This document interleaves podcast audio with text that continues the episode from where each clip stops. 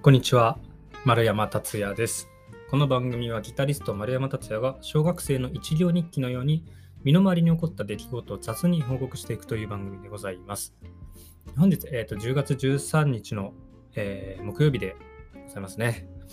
おはようございます。今ね11時25分回ったところです。えっ、ー、と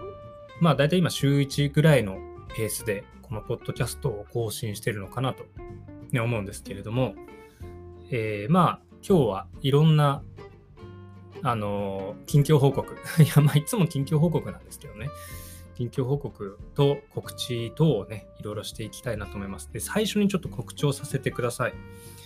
えー、ようやくね昨日10月12日水曜日ですねにチケット販売開始になりました。ライブ情報でございます。11月26日土曜日、クラシックギタリストの松田源さんと僕のジョイントコンサート、タイトルが2つのギターというね、なんか意味深なタイトルがついておりますけれども、こちらがチケット販売開始になりました。場所がですね、これ国分寺市立泉ホールというね、ホールでやらせていただくんですけれども、とてもなんか広い素敵なホールということで、ね、ぜひ皆様、あの、この素敵なね、空間に集まっていただければなと思います。生音でね、演奏もしますので、ぜひぜひ生音でね、ホールの響きを感じに来てください。でチケットはですね、えー、楠木音楽教室さんのホームページから、えー、飛べると思うんですが、まあ、僕のライブ情報が載ってるあのホームページのね、僕のオフィシャルサイトの方でも、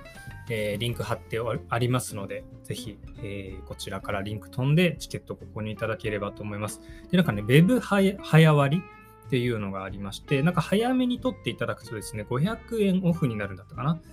と思いますので、えー、ぜひですね、えー、こちら、早めに取っていただけるといいんじゃないかなと思います。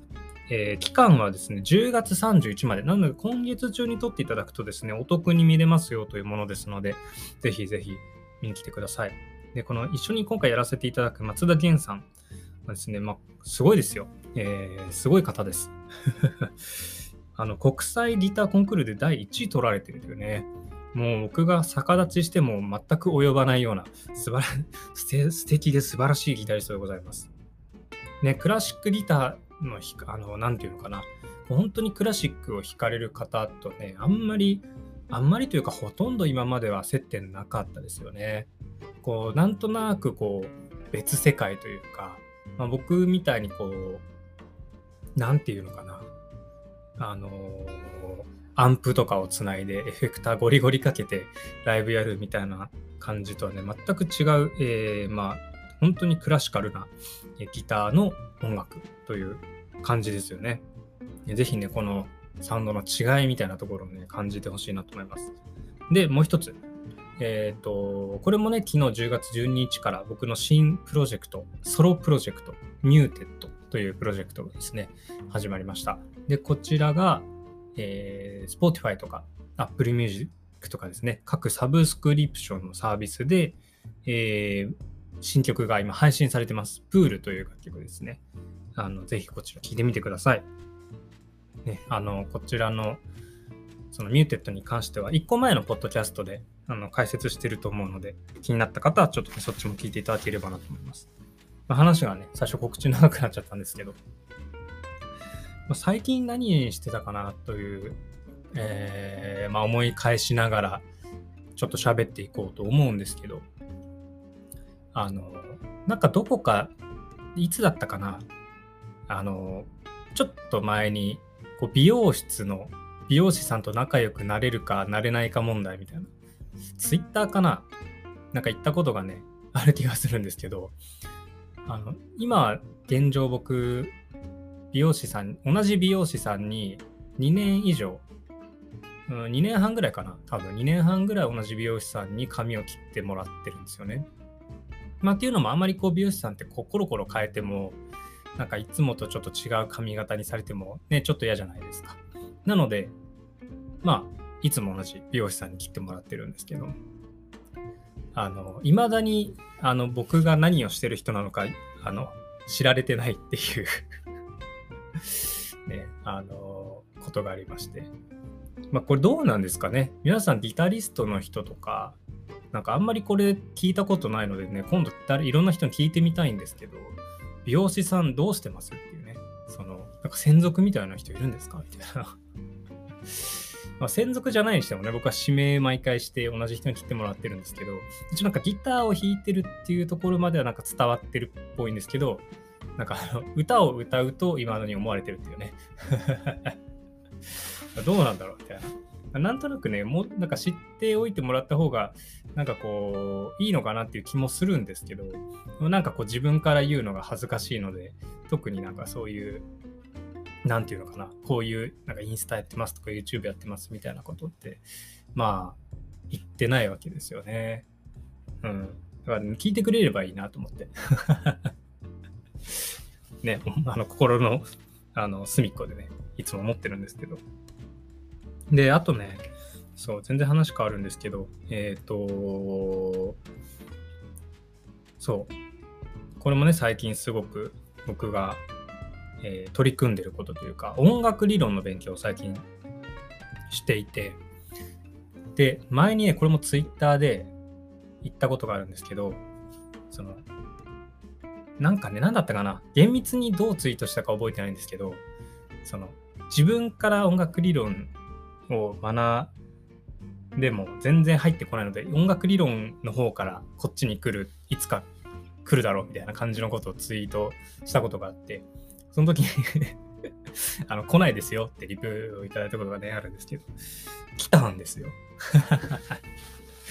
そう、音楽理論の方がね、ついに丸山に追いつきましたね。いや、丸山が音楽理論に追いついたんじゃなくて、音楽理論が丸山に追いつくというね。あの僕は全然音楽理論とか全然分からずに、えー、活動してる系ギタリストなんですけど、その、この間ね、あの、ギタリストの下山良平さんのお家にお伺いしまして、ちょっとね、いろいろ秘密の作戦会議をしていたんですけれども、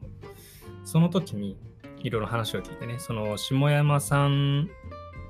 が結構オープンチューニングで曲を、まあ、作るというね、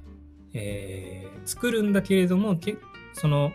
ちゃんと理論は知った上でそれをこう反映させてるみたいな話を聞いて、で、ちょっといろいろ一緒にね、曲とか弾く上で、えー、ちょっとコードの話とか聞いたりしてたんですよ。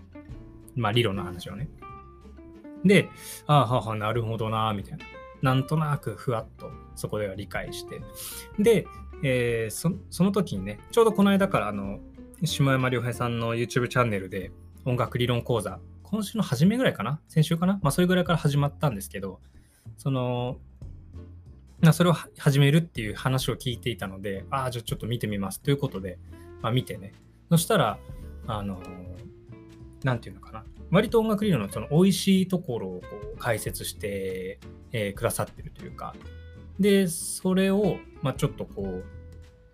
う、なんていうのかな、見つつね、他の理論のサイトとかもちょっと見て、あ、ようやくなんかちょっと、ちょっとだけ理解が深まってきたみたいな。思ってですね、なんかこれまではどんなに勉強しても全然こう染みてこなかったのが、なんかその、まあ、曲をね、なんていうのかな、一曲弾くっていうタスクがあったから、余計にそうなってたと思うんですけど、なんかね、染み込んできて、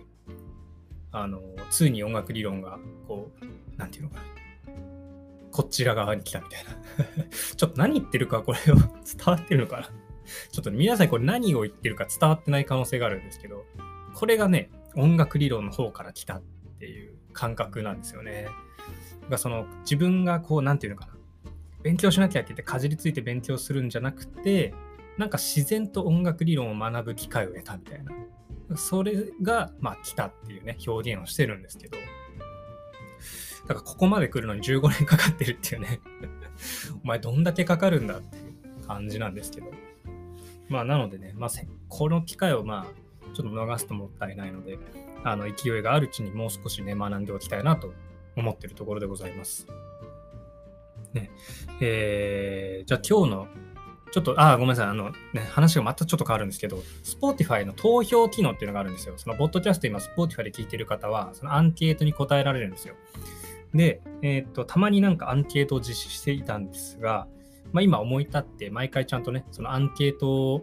ちゃんと、えー、作ろうと思いますので、えー今日のアンケート、何にしようかな。音楽理論、音楽理論、えー勉強したことある、ないの、ね、アンケートを取ろうと思いますので、これ聞いてる方、ぜひちょっとあの、